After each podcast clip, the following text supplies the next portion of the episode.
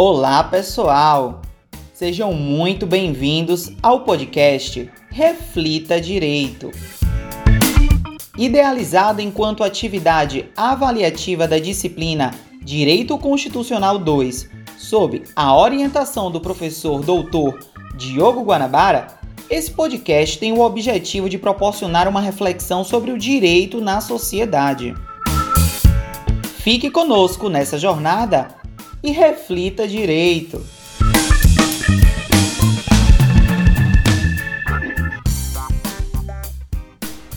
Olá a todos, me chamo Pedro Henrique e nesse podcast estaremos abordando o tema Poder Judiciário e Transformação Tecnológica no período da pandemia. Será isso um caminho sem volta? Bom, para começar, se faz necessário dizer que o contexto atual de pandemia do coronavírus tornou necessária a migração do judiciário brasileiro para o trabalho remoto. Desse modo, houve adaptação ao meio tecnológico como a via para a continuação de realização de suas atribuições. As cortes do país seguem funcionando através de julgamentos virtuais e de ferramentas digitais. Mas é claro que a garantia do devido processo legal, no atual contexto, perpassa necessariamente pela readequação das balizas operacionais, viabilizando as liberdades individuais e a razoável duração processual, com a ascensão dos novos pilares jurídicos de atuação no mundo virtual. Após tantos meses de cenário pandêmico, o nível de maturidade da transformação digital já começa a alcançar patamares mais elevados. Isso decorre da tentativa de melhoria contínua dessa adaptação no sentido de dar a essa nova realidade no judiciário a mesma efetividade de antes, isso é de suma importância, tendo em vista que, independentemente das intempéries ocasionadas pelo surto epidêmico, os processos não podem ter o seu trâmite suspenso indefinidamente, sob pena de comprometer ainda mais a sua razoável duração prevista no artigo 5 inciso 78 da Constituição Federal. E mais, existem pretensões que não podem aguardar o retorno regular das atividades. A evolução tecnológica na área jurídica é um caminho sem volta e alguns fatores explicam isso, como o fato de os custos com a justiça representarem uma parcela considerável do PIB nacional, fazendo necessário, assim, que o Brasil tenha condições de evoluir em relação às soluções tecnológicas para a área jurídica, como através das soluções implementadas pelas Leitex, por exemplo. Devemos sinalizar que a transformação tecnológica já vinha ocorrendo, mas diante da pandemia todo o processo foi intensificado trazendo para os dias atuais mudanças que provavelmente só veríamos em muitos anos. Na maioria dos tribunais, a tramitação de processos em meio digitais já acontecia na maioria dos tribunais. A título de exemplo, o relatório Justiça em Números de 2019 do CNJ mostrou que na Justiça Estadual o índice de processos assim atinge a marca de 82,6%. No STF, a ampliação de julgamentos virtuais já existe desde 2007. Para Humberto Martins, presidente do STJ, a epidemia da Covid-19 consolidou mudanças que já estavam em curso no Poder Judiciário. Segundo ele, a situação digital nunca foi um caminho de emergência para o Poder Judiciário brasileiro. Ela sempre foi um, objeti um objetivo que esteve no horizonte dos seus membros. O ano de 2020 provou que várias escolhas do passado estavam corretas. Dados disponibilizados pelo, pelo CNJ, Conselho Nacional de Justiça, relacionados à produtividade semanal do Poder Judiciário, regime de trabalho em razão do Covid-19, em que o total de recursos destinado pelo Poder Judiciário para o combate à pandemia da Covid-19 foi de 517.417.954 reais. Mostra justamente que os custos com a justiça representam uma parcela do PIB nacional muito alta, se comparada a outros países.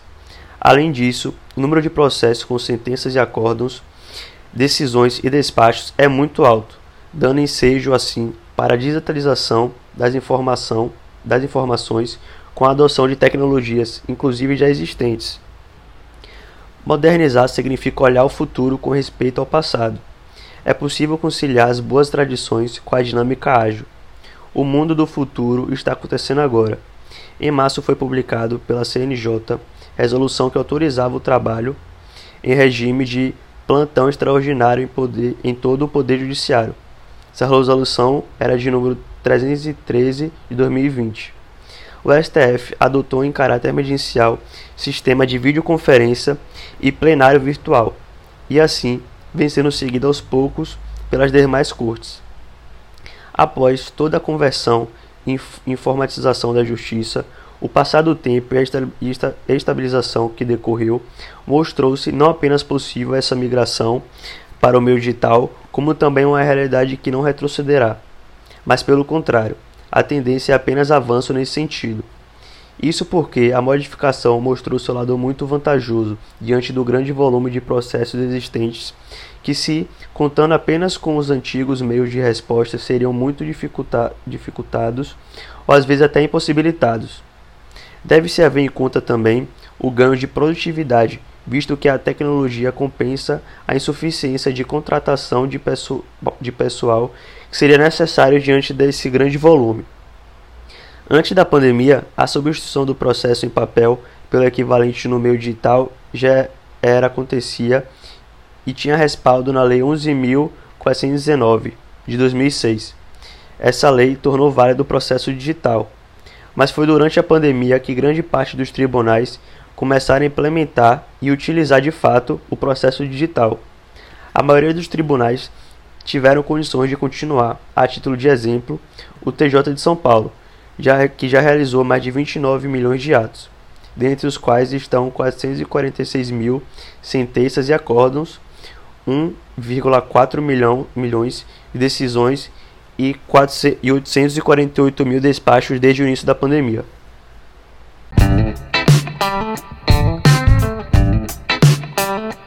Entrevista com o especialista.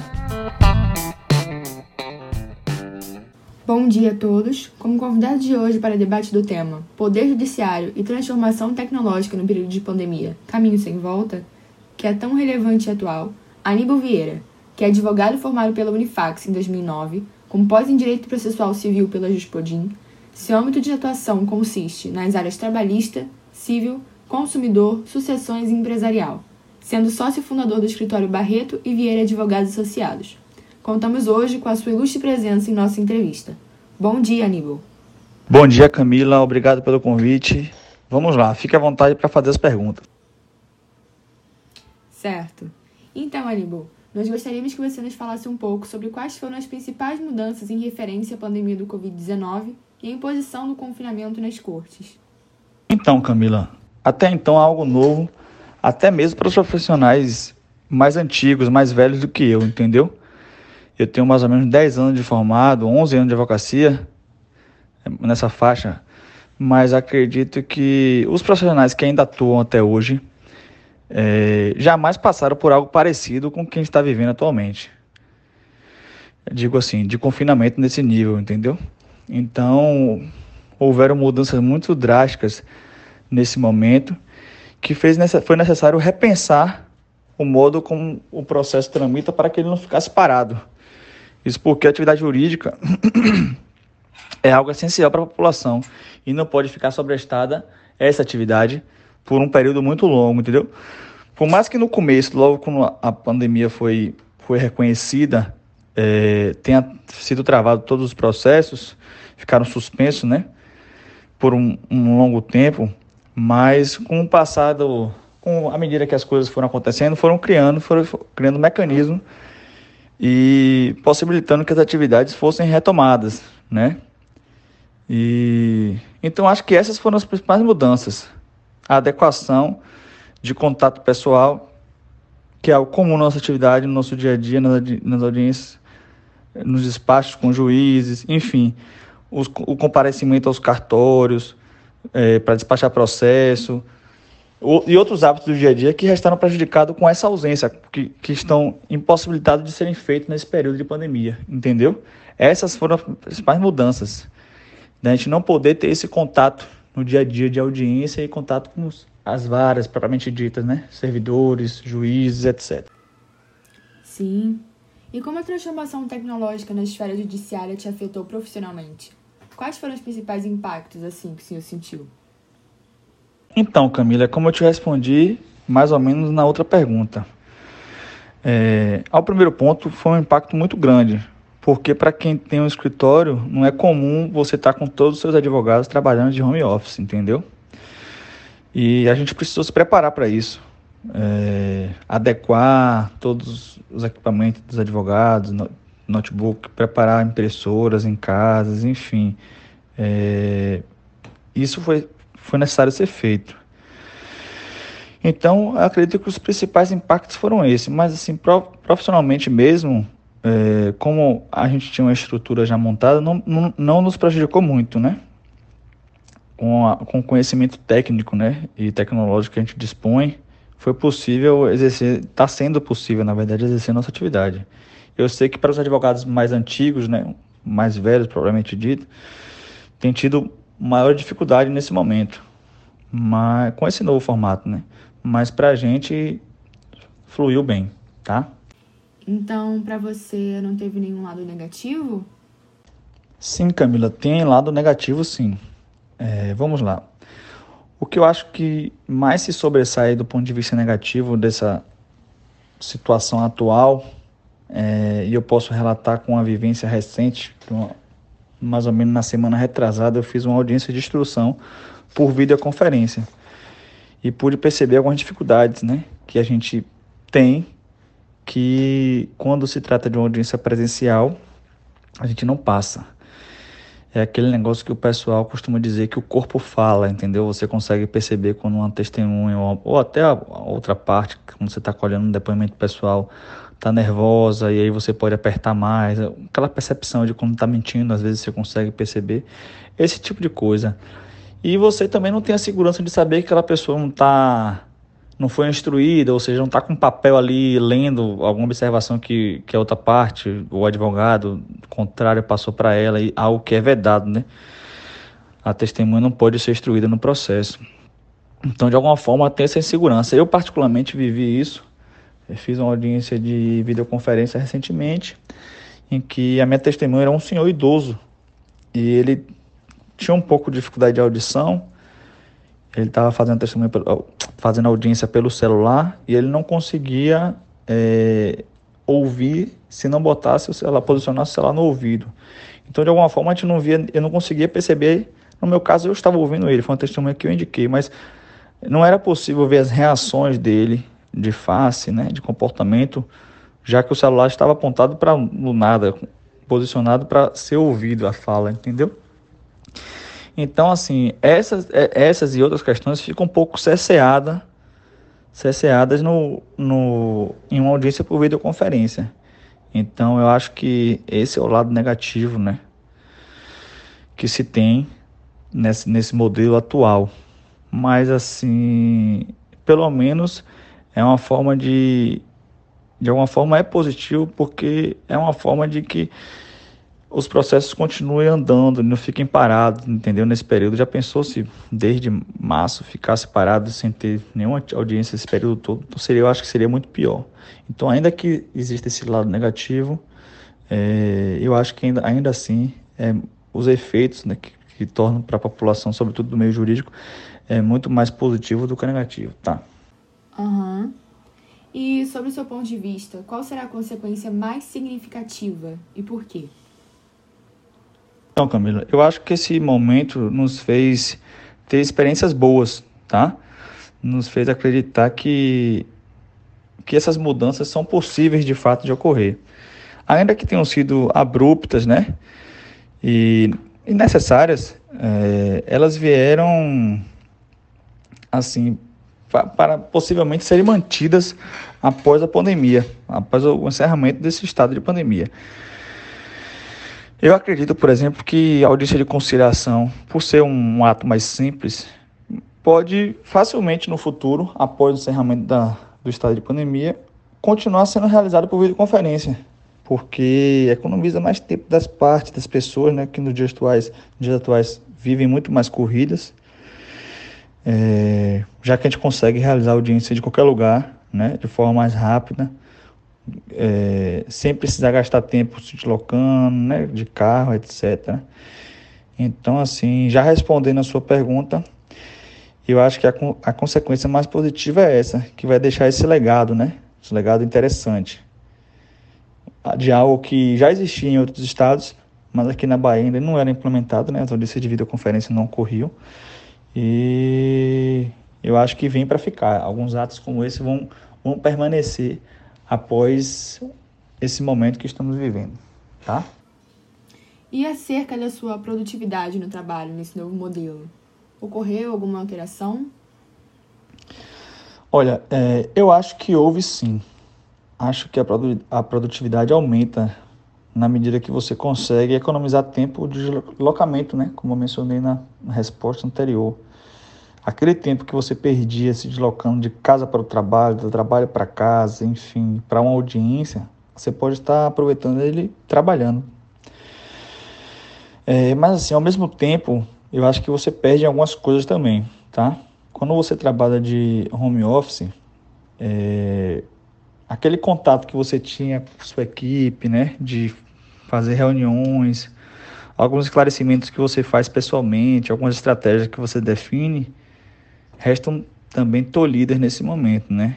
Mas é, essa, esses atos de equipe, de escritório mesmo, da vivência do dia a dia do escritório, ficam um pouco prejudicados. Então acho que equilibra, né? Acho que a produtividade de alguma forma aumenta por um lado, mas se perde por outro. Não sei se ficou claro, se conseguiu entender, tá? Sim. E em, seu, em sua opinião, a capacidade de adaptação, flexibilidade e integração são essenciais para a ajuda da automatização de processos jurídicos rotineiros demorados nos dias atuais? Acredito que sim. Como eu falei antes no início da entrevista, é, pessoas com idade mais avançada acabam por invariavelmente ter um pouco mais de dificuldade, né? Em ter acesso e manusear esse novo sistema. Mas, é, portanto, é muito importante que se utilize da análise cognitiva para poder aproveitar essa situação e isso ser feito de forma mais objetiva, mais rotineira, né? Evitando erros, entendeu? Eu acho positivo, sim. Então, você também acha que para os novos advogados e novos profissionais que estão entrando nessa profissão, que é essencial essa adaptação a essa nova era tecnológica do direito, de julgamentos virtuais, etc? Sim, eu acho que sim. Eu acho que é algo, como dito anteriormente, que veio para ficar. Na verdade, hoje em dia os julgamentos já são todos filmados. É, isso no Brasil afora, né? É algo que já é uma praxe, ainda que seja novo, mas é algo que é a tendência para o futuro, entendeu? Eu tenho visto, tenho percebido que vai ser o momento para as pessoas se prepararem para esse, esse novo passo que será dado, né? Que está prestes a se consolidar, não apenas agora no momento da pandemia, mas em um momento de estado comum. E em que eu acredito que essas ferramentas continuarão a serem utilizadas. Entendeu? Sim. E como o gerenciamento eletrônico de casos mudou a forma como os documentos são tratados? Poxa, mudou bastante, né? É, eu sou do tempo, como eu já tenho alguns anos de formado, em que todos os processos eram físicos. Não existia isso de processo eletrônico e digital. Então, só para você ter uma ideia, a gente tinha que para interpor um agravo de instrumento, por exemplo, é, para formar o instrumento propriamente dito, você precisava tirar cópia do processo, precisava autenticar essas cópias, né? Autenticação mesmo, ou às vezes era, em alguns tribunais era aceita a copiadora, ou então autenticação em tabelionato.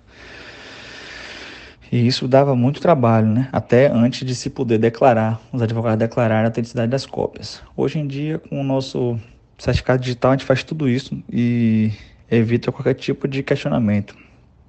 A tendência é que isso acabe não, não tinha porquê, não tinha cabimento de proceder dessa forma. Então, atualmente, é, o documento físico já não tem mais espaço, mais muita importância no meio jurídico, né? Até porque tudo é provado através de meio digital. Então, assim, o processamento eletrônico é extremamente importante e eficaz e eu acredito que veio para agregar essas mudanças na nossa profissão e tem agregado, né, de forma satisfatória e obrigatória. Também é outro caminho sem volta. no meu modo de ver. Uhum. E você acha, assim, em termos de segurança, que esses processos armazenados pela internet é mais seguro? Ou você acha que o físico é o melhor? Com certeza é mais seguro, né? Com certeza é muito mais seguro. É... Tudo na vida existe riscos, mas o documento virtual você tem muito mais segurança de exigir até eventualmente a responsabilidade dessa empresa que se como é que se diria assume a, a responsabilidade, né? assume o papel, a atividade de guardar esse documento em meio digital. Se você guarda o documento físico e qualquer outra circunstância, ele pode vir a ser perdido ou vir a perecer, provavelmente dito com o tempo, entendeu? Então, é, ficando velho, enfim, despedaçar então, assim, algo geral hoje, se você vai nos cartórios de direito de imóvel, no tabelionato, hoje em dia os tribunais exigem que esses documentos sejam microfilmados, guardados. Não, não tem mais espaço, digo espaço de modo virtual como de físico, né, nos escritórios, nos estabelecimentos, para você manter aqueles arquivos gigantescos que existiam no passado, né.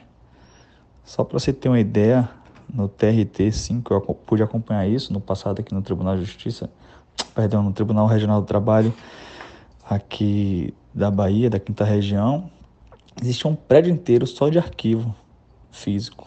Um prédio mesmo de alguns andares, três, quatro andares. Que eu acho que eu nem sei o que é que funciona lá hoje em dia, mas porque não, não se tem mais espaço para se perder com arquivo assim. Então, assim como eu acho também é um caminho sem volta, né?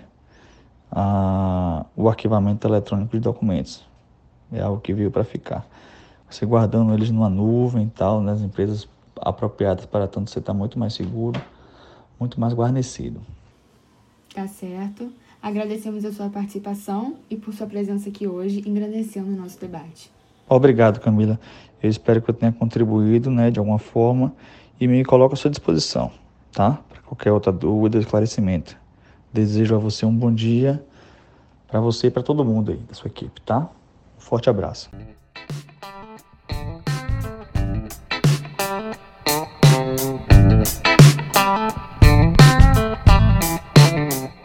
Olá a todas e a todos. Eu sou o David Costa, discente do terceiro semestre da Faculdade Baiana de Direito. Agora falando dos desafios da digitalização Podemos observar que o funcionamento das cortes de justiça ainda é muito dependente das instalações físicas, a exemplo da realização de audiências e oitivas de testemunhas, negociações de acordos e conciliações.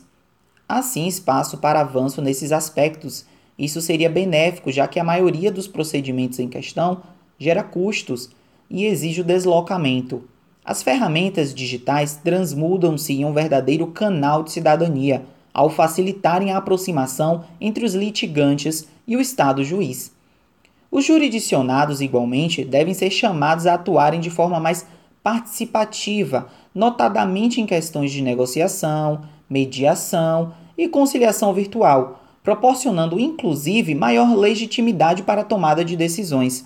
É necessário que se tenha em mente que na audiência digital deslocou-se apenas o ambiente de encontro físico para uma sala virtual, e tudo isso não compromete a funcionalidade do processo civil, destacando-se que a boa gestão desses mecanismos virtuais também pode intensificar as mediações e conciliações com o uso de mineração de dados, ajudando na formalização de um acordo entre as partes, porque os programas de data mining indicam qual a melhor solução diante do problema proposto e das reações das partes, Valendo aqui registrar que a utilização dessas ferramentas seria compatível dentro do campo da resolução alternativa de conflitos, por envolver direitos disponíveis e com um sistema menos complexo. Outro desafio é a preparação dos órgãos judiciais para lidar com a proteção de dados e da privacidade digital. Nos últimos dias, ocorreram acontecimentos relevantes para o nosso debate de hoje. Algumas instituições públicas foram alvo de cyberataques o ataque considerado mais grave na história do Brasil ocorreu à base do Superior Tribunal de Justiça. Os hackers invadiram o sistema do tribunal e criptografaram os dados, deixando mais evidente a necessidade de investimento em segurança da informação e da conformidade com regulamentos de proteção, como é o caso da Lei Geral de Proteção de Dados Pessoais, que entrou em vigor em 18 de setembro e que busca proteger dados pessoais e sensíveis. Após o incidente, o Judiciário passou a se movimentar mais em favor da segurança de dados, tendo inclusive o Conselho Nacional de Justiça criado um comitê cibernético de proteção ao Judiciário. Além disso, como é essencial refletir, neste novo contexto tecnológico, sobre a garantia de acesso à justiça para 46 milhões de brasileiros que estão excluídos do mundo digital. Uma pesquisa capitaneada pela Fundação Getúlio Vargas demonstrou que a percepção de 92% das defensorias públicas espalhadas pelo país é de que os excluídos estão cada vez mais distantes do acesso à justiça. A justiça deve chegar a todos, indistintamente, mas para isso é preciso implementar algumas práticas, tais como campanhas por meio das mídias sociais para o esclarecimento de direitos e do real funcionamento do judiciário, a democratização do acesso por meio de políticas públicas, com a formulação de convênios e redução do hiato digital hoje existente, e a simplificação da linguagem, desburocratizando todo o sistema. É importante ressaltar que a tecnologia está aí para ajudar a eficiência e produtividade das pessoas. Temos vivido uma transformação que também é cultural e o direito vem se transformando em conjunto. O que mais você precisa saber sobre o nosso tema de hoje? Há pouco, no dia 19 de novembro, foi publicado no Diário Oficial a resolução de número 354 do Conselho Nacional de Justiça, que regulamenta a realização de audiências e sessões por videoconferência e telepresenciais e a comunicação de atos processuais por meio eletrônico nas, nas unidades jurisdicionais de primeira e segunda instâncias das justiças dos estados, federal, trabalhista, militar e eleitoral, bem como nos tribunais superiores, à exceção do Supremo Tribunal Federal. Há também a Resolução 345 de 9 de outubro, que autoriza a adoção pelos tribunais das medidas necessárias à implementação do projeto chamado Juízo 100% Digital no Poder Judiciário. Assim, os atos processuais serão praticados por meio eletrônico e remoto. O Poder Judiciário aqui no estado da Bahia, por sua vez, através do decreto número 794 de 6 de novembro, instituiu o grupo de trabalho para promover estudos visando a implementação desse projeto no âmbito do Poder Judiciário do estado, já elecando as atribuições.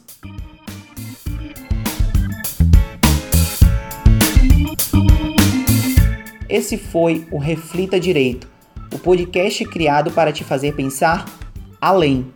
Um projeto do professor doutor Diogo Guanabara. Esse episódio contou com a colaboração de Victoria Edith, Pedro Henrique, Gabriela Portugal, Sidney Moraes, Rebeca Anchieta, Larissa Lopes, Camila e eu, David Costa. Até mais!